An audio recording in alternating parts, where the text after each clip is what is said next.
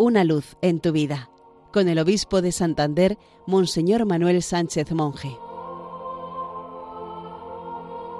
Queridos amigos de Radio María, feliz día del Señor.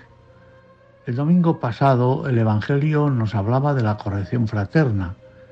En este domingo 24 del tiempo ordinario nos habla de otro pilar para construir la comunidad cristiana, el perdón. Como somos hombres y mujeres débiles y frágiles, necesitamos el perdón de Dios y de los hermanos. Dios no se cansa de perdonar. Así lo atestigua la historia de la salvación.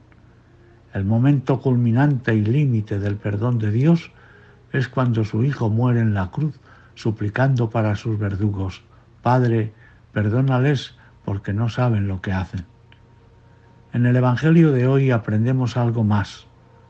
¿Cuántas veces he de perdonar a mi hermano si me ofende? pregunta Pedro. ¿Hasta siete veces?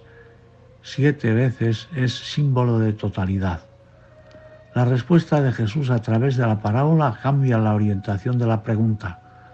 No se fija en la cantidad, sino en la calidad del perdón.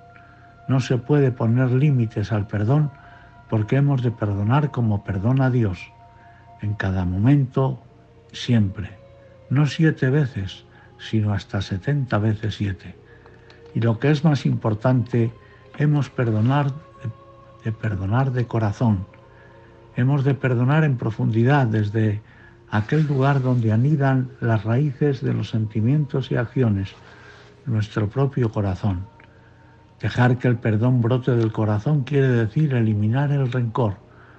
Tenemos la impresión de que esto es superior a nuestras fuerzas, ¿verdad? Pues sí, pero Dios es el que nos da capacidad para perdonar siempre como Él perdona.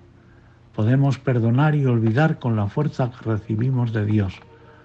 Aprendamos a construir nuestra comunidad cristiana sobre el cimiento del perdón cotidiano, todos los días y a cada momento. Así viviremos pareciéndonos a Dios nuestro Padre. Hoy proclamamos con el salmista, Bendice alma mía al Señor. Él perdona todas tus culpas y cura todas tus enfermedades. No está siempre acusando ni guarda rencor perpetuo. Feliz domingo para todos. Una luz en tu vida, con el obispo de Santander, Monseñor Manuel Sánchez Monje.